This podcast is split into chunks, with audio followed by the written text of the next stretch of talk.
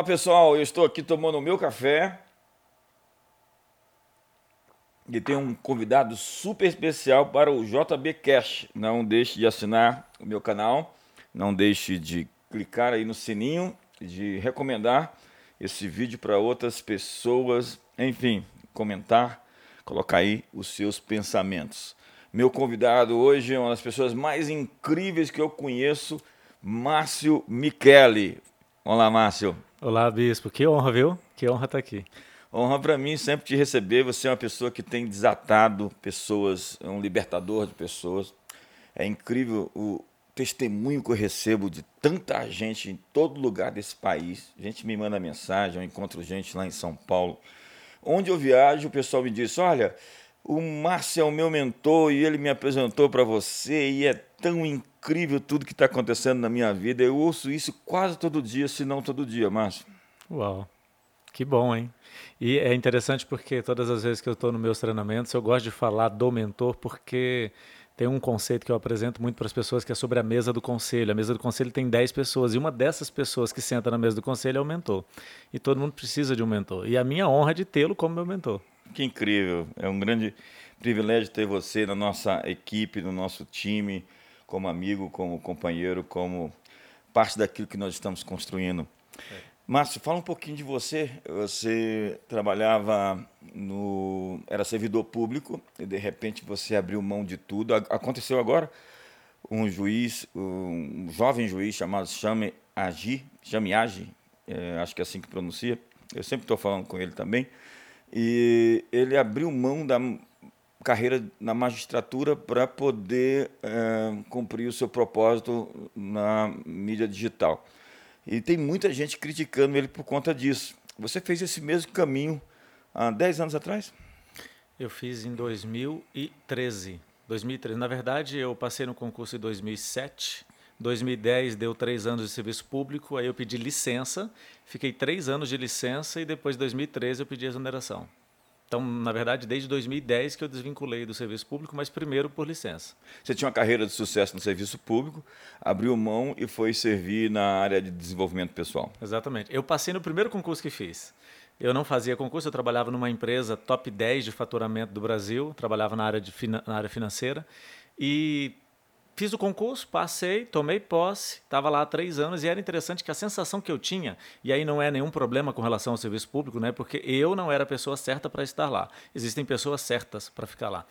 Dava 20, mas não dava 18. Sabe aquela coisa de que parece que o dia não passa e não termina, e aquela sensação de peso, e aí eu falei: não, vou pedir licença pedi licença do serviço público e comecei a experimentar outras coisas, descobri o mundo do desenvolvimento pessoal. E aí, quando eu deu três anos de licença, eu tinha que tomar uma decisão se eu ia voltar ou não, e eu decidi realmente pedir a exoneração. Gente, é incrível as imersões que o Márcio faz, porque é muitas histórias e muita gente contando o que, que acontece nesses três dias que ele tem no método Evo. É, eu, sinceramente, ouço tantas histórias de gente que foi transformada, impactada por essa imersão que o Márcio faz, que eu quero super indicar para você. A primeira oportunidade, o Márcio está viajando o Brasil todo, então não é difícil para você. E não custa para você também sair de onde você estiver, na cidade onde, você está também, para fazer essa jornada, esse mergulho, essa imersão de transformação. Márcio, qual é a mensagem da sua vida? Bispo, a palavra que resume a mensagem da minha vida é ressignificar. É, e assim, é muito forte porque não só ressignificar a minha vida, a minha história, mas levar pessoas para o ressignificar. É, eu fiz um evento recente no Rio de Janeiro. Hoje aqui eu tenho mais ou menos umas quatro semanas que eu fiz esse evento. E é interessante que são três dias que eu fico em pé no evento, falando três dias direto. Na segunda-feira eu estou extremamente cansado. Quando chegou na quarta-feira, parecia que já tinha muito tempo que eu tinha feito, ou seja, já estava com muita saudade, com muita vontade de voltar a fazer. A gente faz normalmente um por mês, para não cansar muito, mas quando chega dois, três dias depois, parece que eu já fiz há muito tempo e eu preciso voltar a fazer logo. Então, assim, o ressignificar é a palavra que resume a mensagem. Eu quero entender um pouquinho mais sobre o ressignificar, eu e todos que nos assistem mas é incrível quando você está na sua zona de convergência. Parece que você está nadando como um peixe, voando como uma águia, correndo na savana como um leão. É porque nós fomos feitos assim. Então, quando você está nesse ambiente, você é super ativado. Você estava trabalhando, você era um servidor público de sucesso, tinha uma posição é, razoavelmente boa e de repente você diz aqui não é o lugar onde eu me inspiro, não é a minha convergência. Convergência para nós é, se resume em duas frases: é isso que eu sou, é isso que eu nasci para fazer. Uau. Como alguém disse, os dois dias mais importantes da sua vida é o dia que você nasceu e o dia que você descobriu o porquê. E de repente o Márcio fez uma transição do serviço público para uma carreira na área de desenvolvimento pessoal e tem sido incrível, Márcio. Explica para nós o que, que é a ressignificação. É contar a sua história outra vez, de uma outra forma. Dá para nós um pouquinho mais de detalhes para as pessoas entenderem. O ressignificar ele é uma metodologia que existe em várias linhas de estudo. Então tem várias formas de você fazer isso. Eu desenvolvi uma dentro do método que eu criei, que é o método Evo. Muitas pessoas acham que Evo, o nome do meu método, é uma sigla, e na verdade não é, é uma palavra. E quando eu escolhi essa palavra Evo, método Evo, é uma palavra que está em todas as línguas do mundo com o mesmo significado. Claro que com algumas escritas diferentes, né? Você vai para o grego escreve de um jeito, vai para o japonês escreve de outro, mas Evo tem em todas as línguas do mundo e significa eterno, desprovido de fim, perpétuo. E é isso que a gente quer mostrar para as pessoas. O ressignificar do passado das pessoas traz para elas a essência de Deus que há dentro delas. Ou seja, ela não perdeu a essência divina, mas o mal que aconteceu no passado pode esconder isso dela. Então, quando ela ressignifica, ela cala a voz que a gente chama de a voz do acusador. Nós temos duas vozes, né? A voz do acusador e a voz do impostor. E ao ressignificar, a pessoa cala a voz do acusador. Quando ela cala a voz do acusador, ela descobre realmente quem ela é. Incrível. Seria o mesmo que o Václav Havel disse sobre esperança, como uma curva. É, é como se existisse um caminho ali, você fizesse uma curva como no idioma antigo que fala da esperança como você entender que as coisas vão ter um sentido, vão ter um significado, já que tudo parece muito tumultuado enquanto você vive mas chega um ponto na sua história que você consegue dar significado e sentido às coisas que lhe aconteceram. Então, é, ressignificar é uma mensagem sobre esperança? Sim, sim. O senhor falou de significado. O nosso cérebro ele trabalha para dar significado para tudo que a gente faz.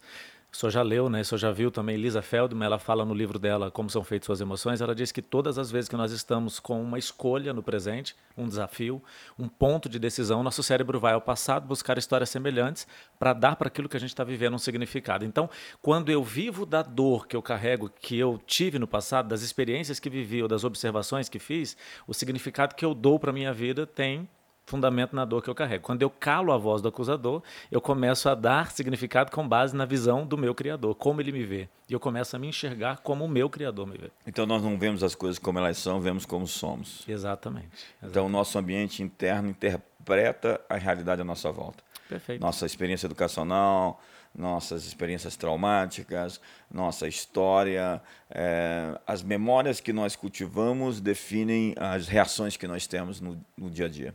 Exatamente. Quando eu posto alguma coisa na internet e alguém vai lá e comenta, aquele comentário tem relação mais com a própria pessoa do que com o seu post. Ele está falando muito mais sobre ele, está falando muito dele. As acusações que a gente ouve, né? eu recebo muitas mensagens de casais: meu marido me xinga, meu marido me humilha, minha esposa me ofende, mas essa ofensa diz mais sobre quem está ofendendo do que quem está sendo ofendido. É a percepção que eu tenho de você com base na minha história. E é incrível porque nós temos um outro elemento aí da alma que é a imaginação. Se nós estamos falando de memória, é aquilo que nós guardamos, o registro que temos, e temos a capacidade também de transcender além do, dos limites daquilo que nos é imposto pelo é, cartesiano, o universo físico tangível e palpável, que é o poder da imaginação. Jesus fala sobre dizer aos montes que se ergam e lancem ao mar, está dizendo use a sua imaginação. Perfeito.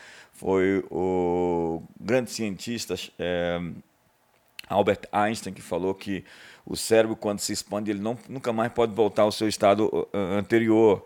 E nós temos hoje o princípio neurocientífico da neuroplasticidade. O seu cérebro ele se expande ou ele se atrofia à medida que os seus pensamentos vão fazendo, né, eles vão esculpindo o seu cérebro. Seu, seus pensamentos esculpem a sua neuroplasticidade. Né? A, forma, o, a forma do seu cérebro tem muito a ver com o que se passa nas suas, na sua mente as sinapses, os caminhos neurais, esses, essas ideias que vão aí formulando quem você é. Então, é, e não se consegue, então, é, diferir, distinguir o que, que é, é imaginário e o que, que é, é verdadeiro, factual. E nesse ponto você vai criar mundos através da sua imaginação, que pode ser em seu favor e contra você. Fala um pouquinho para nós. Perfeito. Esse é um tema muito recorrente nas suas mensagens. Hum, é interessante. A, a gente não consegue realizar um sonho que a gente não foi capaz de imaginar. Não significa que eu vou realizar tudo que eu imagino, mas eu não vou realizar aquilo que eu não imaginei. A gente tem comprovação científica sobre isso e principalmente bíblica. Abraão, um senhor de idade, Deus disse que ele vai ter filhos. Imagina a situação: a mulher que não pode ter filho. E ele já é um senhor. E aí Deus tira ele da casa onde ele está, pede para ele visualizar as estrelas do céu, ou seja, faz com ele um processo de visualização. Abraão imagina. Abraão começa a acreditar. Qual foi o problema? É que Sara não estava naquele lugar. Sara não imaginou como ele imaginou. Então, quando ele compartilha com Sara, Sara traz para ele o quê? Uma alternativa que não era prevista. Uma alternativa fora dos planos de Deus. Por quê? Sara estava querendo ajudar em um sonho, em um projeto que ela não tinha visualizado como Abraão. E aí a gente sabe de toda a história. Então, o poder Isso da imaginação... Isso dá um problema enorme o que Sara faz. Até sugestão... hoje, né? a sugestão que ela promove, que é uma tentativa de cumprir a promessa pela força da carne, né? Abraão, sai da tua terra, da tua parentela. Ele pediu para Abraão sair da tenda, né? do lugar da limitação da visão. Às vezes nós estamos presos em tendas. É como Jesus tirou o cego, o mudo, a parte. Né? A Bíblia fala a parte para o curá-lo, porque naquela região, naquela geografia, a visão dele estava muito impedida. Então Deus deu uma imagem para Abraão. Deu, deu. E ele visualizou. Ele imaginou na sua mente, ele estava pronto para realizar, ele compartilhou com a Sara, que não imaginou como ele, ela trouxe para ele um plano fora dos padrões. E aí aconteceu tudo o que aconteceu, um filho feito com uma outra pessoa, né? Que gera outra nação e aquela toda aquela aquela história toda que hoje já tem um conflito mundial, né?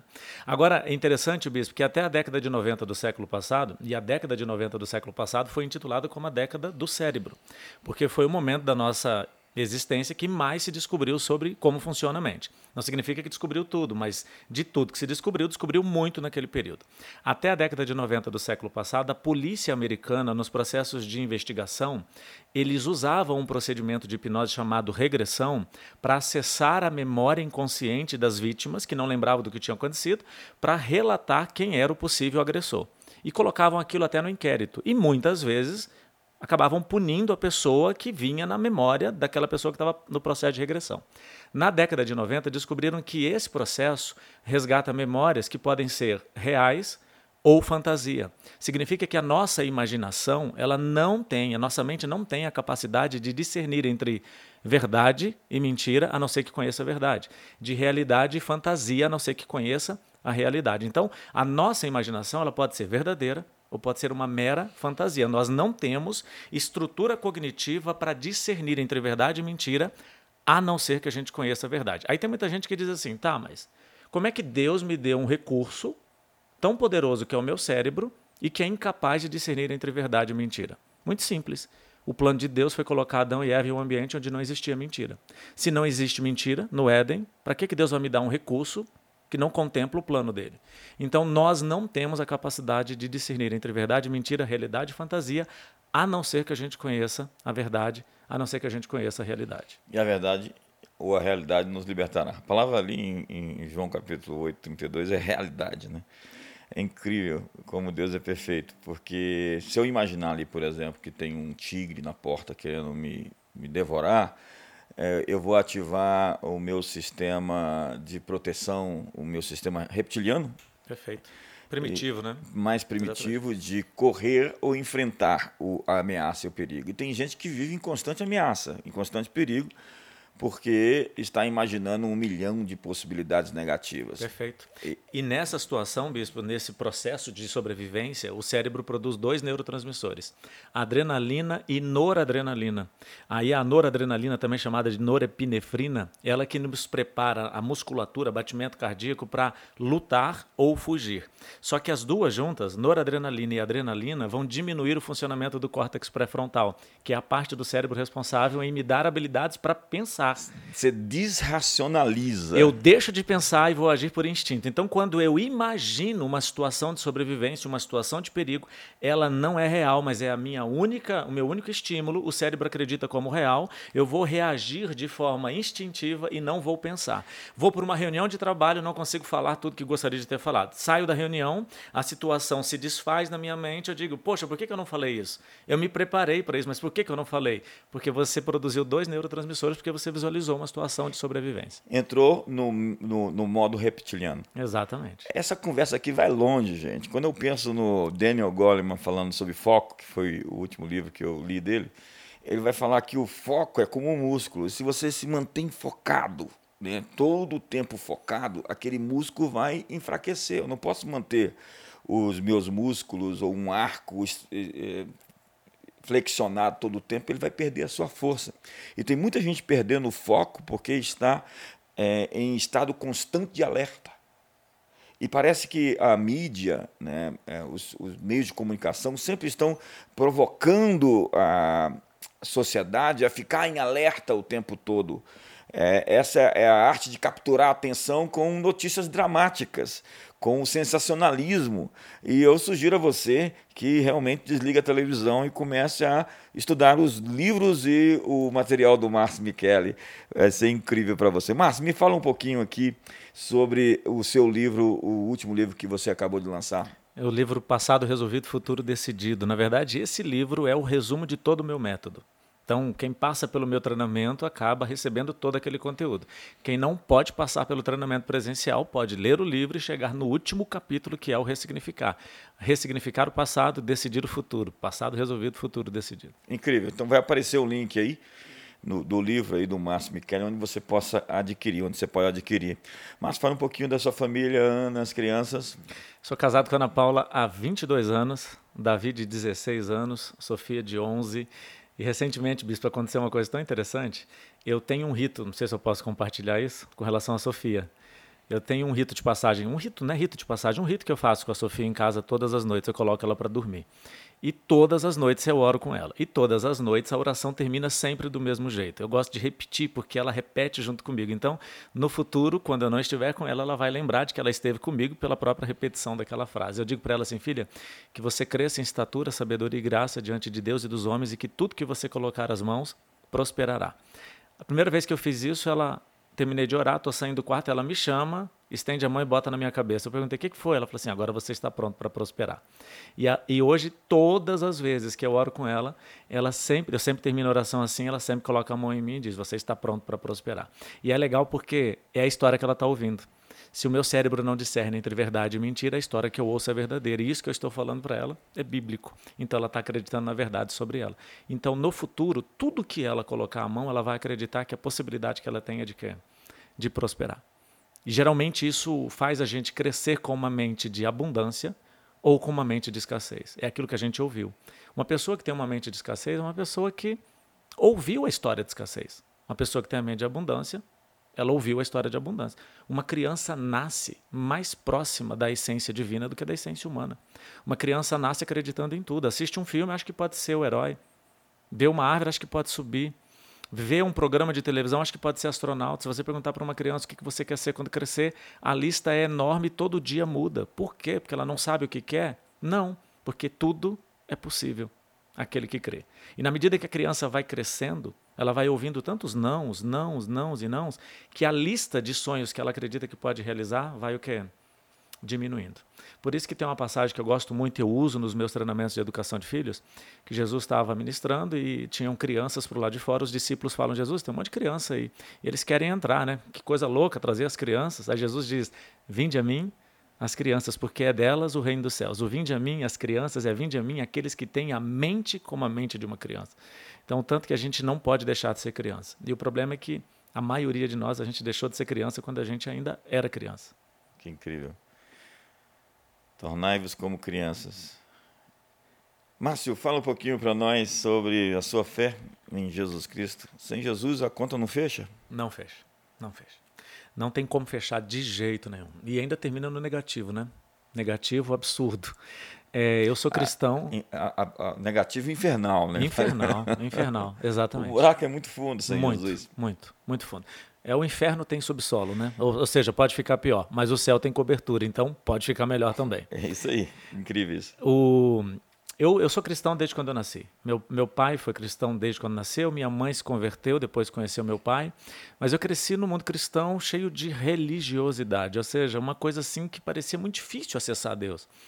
E aí, com 20 anos, eu vim para Brasília, ainda com a mente muito quadradinha. E há 16 anos eu, eu, eu, estou na Comunidade das Nações e senhor sabe disso, senhor sabe de toda a história, o tanto que foi difícil para mim desconstruir essa mente quadradinha para ter uma mente entender que Deus ele é extremamente acessível e que as coisas não são tão quadradas como a gente pensa que é.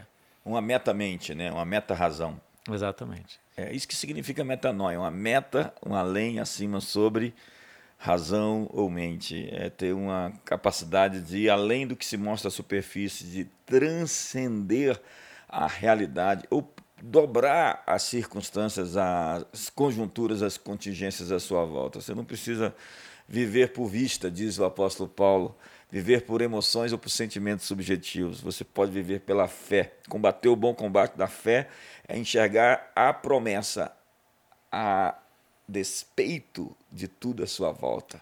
O que Deus diz sobre você vai prevalecer sobre a sua condição. Nós começamos falando de Abraão, e Abraão se fortaleceu dando glória a Deus, e aquilo que lhe era impossível por seu corpo amortecido e o corpo de sua esposa se tornou a realidade de um filho. Então você pode gerar seus filhos, você pode criar oportunidades, você pode entrar por portas, você pode vencer, porque essa é a nossa vitória que vence o mundo, a nossa fé, porque nós não somos daqueles que retrocedem para a perdição, somos, entretanto, da fé para a conservação da alma, diz o autor a Hebreus, e tantos textos que falam sobre o viver pela fé. Né? Não viver condicionado às circunstâncias, mas acreditar que existe um horizonte à frente, uma curva lá na frente, e quando você olhar para trás, daqui a pouquinho você vai dizer, vai fazer sentido. Você pode re realmente ressignificar tudo na sua vida. Márcio. Vai valer a pena sempre, Bispo. Você falou sobre, se, se, eu me permitir, é, a minha vida né, cristã, eu era, com a mente quadradinha, eu era especialista em entender sobre as promessas. Depois que eu mudei a minha mente, eu me tornei especialista em ter clareza sobre os princípios. E hoje eu tenho convicção de que eu preciso ter muito mais clareza sobre os princípios que eu preciso conhecer e viver do que sobre as promessas que Deus vai, vai Deus vai liberar. Sabe por quê? Porque eu tenho para mim, e creio que isso é uma verdade, que promessa é uma garantia sobrenatural de que Deus vai fazer. Princípio é uma ação natural que vai me dar legitimidade para ativar a promessa. Então, que incrível. eu não preciso entender a promessa, eu preciso entender o princípio. Então, olha, nós queremos liberar sobre você aí onde você está uma vida de milagres. Quando você entra nesse modo, é, seu cérebro se acomoda à ideia de que os milagres são naturais. Eles vão é. ocorrer de maneira porque tem que ocorrer, porque eles é um estilo de vida viver sobrenaturalmente. Eu estou aqui tendo uma super conversa com o Márcio Michele, criador do método Evo, que tem aí é, discipulado, treinado, equipado milhares de pessoas ao redor do Brasil e no mundo. E eu queria hoje perguntar para você, Márcio, qual é a sua perspectiva sobre o futuro? Vamos falar um pouquinho sobre Brasil. Bispo, eu acredito no melhor. Eu acredito que cada dia que a gente passa a gente pode melhorar. Mas eu também, ao mesmo tempo, penso no que eu posso fazer. Quando a gente se preocupa muito com aquilo que está longe, né, distante das minhas ações, do meu controle, eu vou acabar me machucando emocionalmente. Então, o que, que eu posso fazer? Então, hoje, dentro dos meus treinamentos, eu acabo discipulando as pessoas, mostrando para as pessoas sobre política. É importante que elas entendam, porque eu me lembro que muitas vezes, lá no meu passado, eu votei sem entender princípios de esquerda, direita o que estava por trás. E eu percebo que as pessoas às vezes fazem isso por ignorância, sem saber. Nós estamos então, falando de uma agenda, né, Márcio? Porque sim. o que está acontecendo hoje nos Estados Unidos por conta do vazamento da nota da Suprema Corte acerca do Wade versus Roe, que é a liberação do aborto a partir de 1973 nos Estados Unidos e que agora a Suprema Corte vai revogar possivelmente e milhares de pessoas foram para as ruas, principalmente nos estados é, democratas, é, batendo na polícia, queimando coisas, os antifas, protestando é, contra a possibilidade Agora das crianças nascerem Uma lei sobre serem né? assassinadas pelos seus próprios pais. Meu Deus, que mundo é esse? Então ontem eu vi a presidente do Congresso eh, revoltada, extremamente irada e nervosa na frente das câmeras. Eu disse, gente, esse pessoal está lutando pela vida, eh, estão lutando por alguém, ou estão lutando pelo direito de que aqueles que são inocentes não não tenham direitos. E é terrível isso, né? Porque nós temos uma participação direta nisso.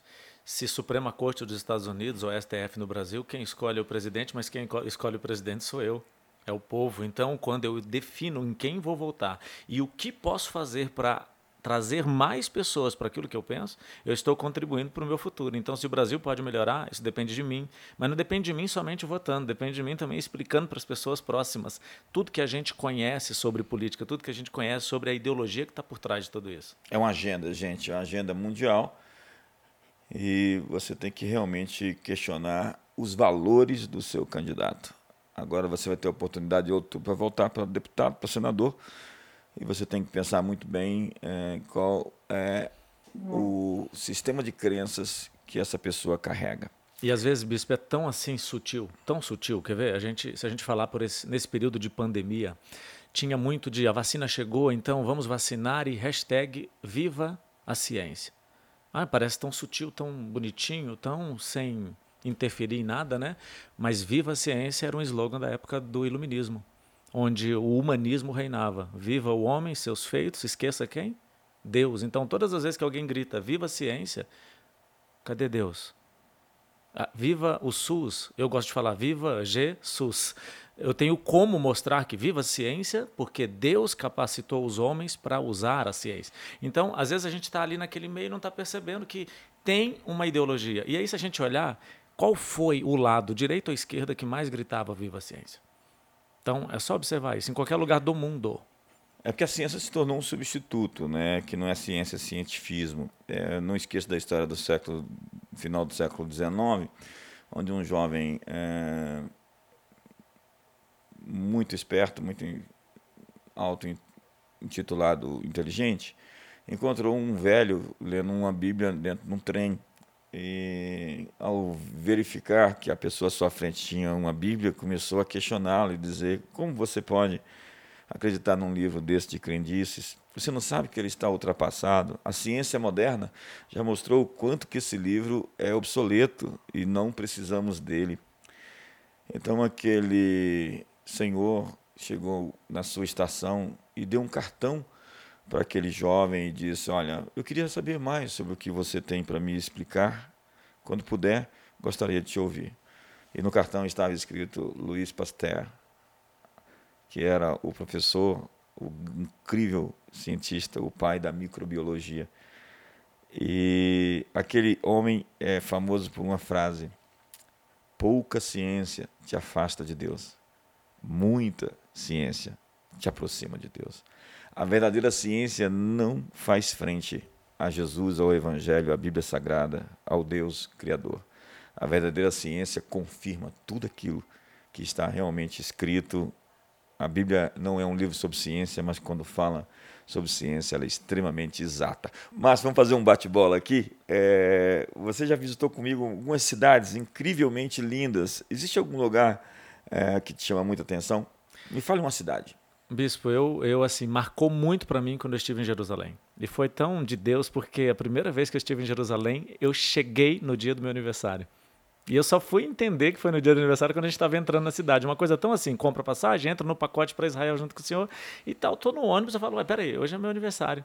Então, Jerusalém para mim marcou muito, porque uma vida inteira, né? Nasci num lar cristão, lendo a Bíblia, aprendendo, e aí chego naquele lugar, para mim foi impactante. É uma viagem que eu gostaria de fazer todo ano. É, eu tenho viajado para Israel já tem aí cerca de 15 anos. E eu vou esse ano agora, esse mês agora. E ano que vem você pode ir comigo, esse ano não dá. Mas é incrivelmente revelador. Se você soubesse o impacto que você tem, a imersão cultural que você faz, é, como você começa a caminhar nas páginas das escrituras, vendo o texto na sua geografia ao redor, você está olhando o que está escrito, é um impacto extraordinário. E quando você vai com o espírito certo, não para simplesmente tirar fotografia, é. o pessoal fica tirando foto lá em vez de viver a experiência. Não é que você não tem que tirar foto, mas às vezes as pessoas ficam ali comprando, comprando as bugigangas é, que estão sendo vendidas ali.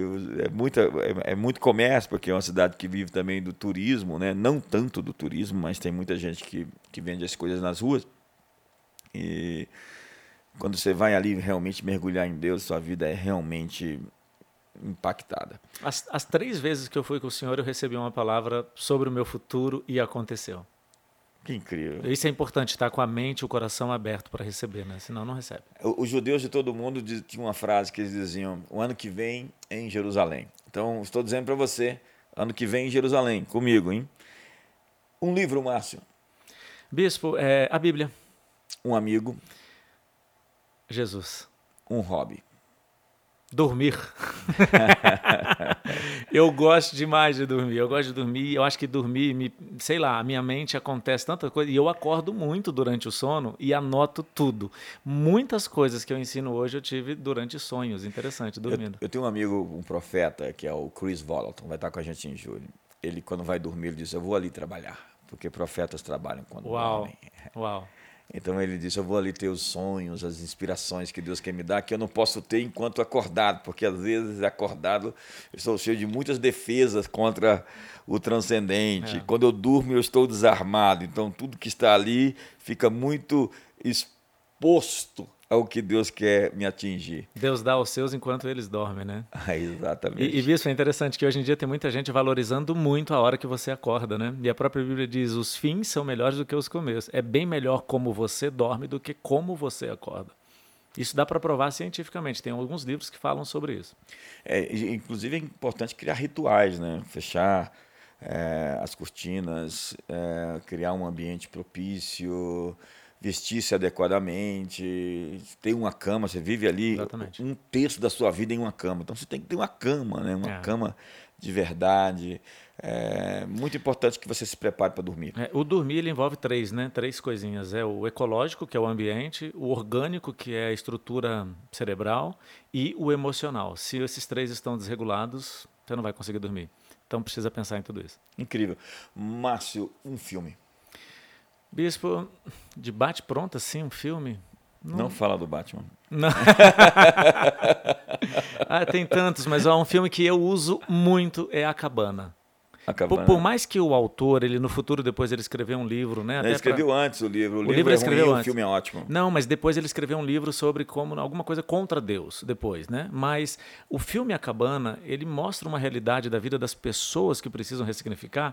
O, o personagem principal, ele encontra Deus na figura de uma mulher, porque ele tinha um problema com o pai. Quando ele resolve com o pai, Não, ele vê é Deus incrível. na figura de um homem. Então, para mim, o que mais mexe comigo é A Cabana. O filme é incrível. O filme é realmente o o autor ele se torna um universalista é. no sentido teológico da palavra, que eu não tenho como explicar aqui, que eu estou num outro tema, mas o filme vale muito a pena assistir. É, uma canção. Deixa eu ficar nesse lugar todos os dias. Um sonho. Um sonho é de terminar minha vida fazendo o que eu faço e transferir isso para o meu sucessor. De forma plena, assim, ver o meu sucessor ter o privilégio de ver o meu sucessor, a minha sucessora, fazendo o que eu faço antes mesmo de morrer. Um arrependimento. De não ter conhecido tudo isso antes. Eu demorei 35 anos. Tem, eu tenho 45 anos hoje. Tem 10 anos que eu dei essa virada de chave. Uma experiência com Deus.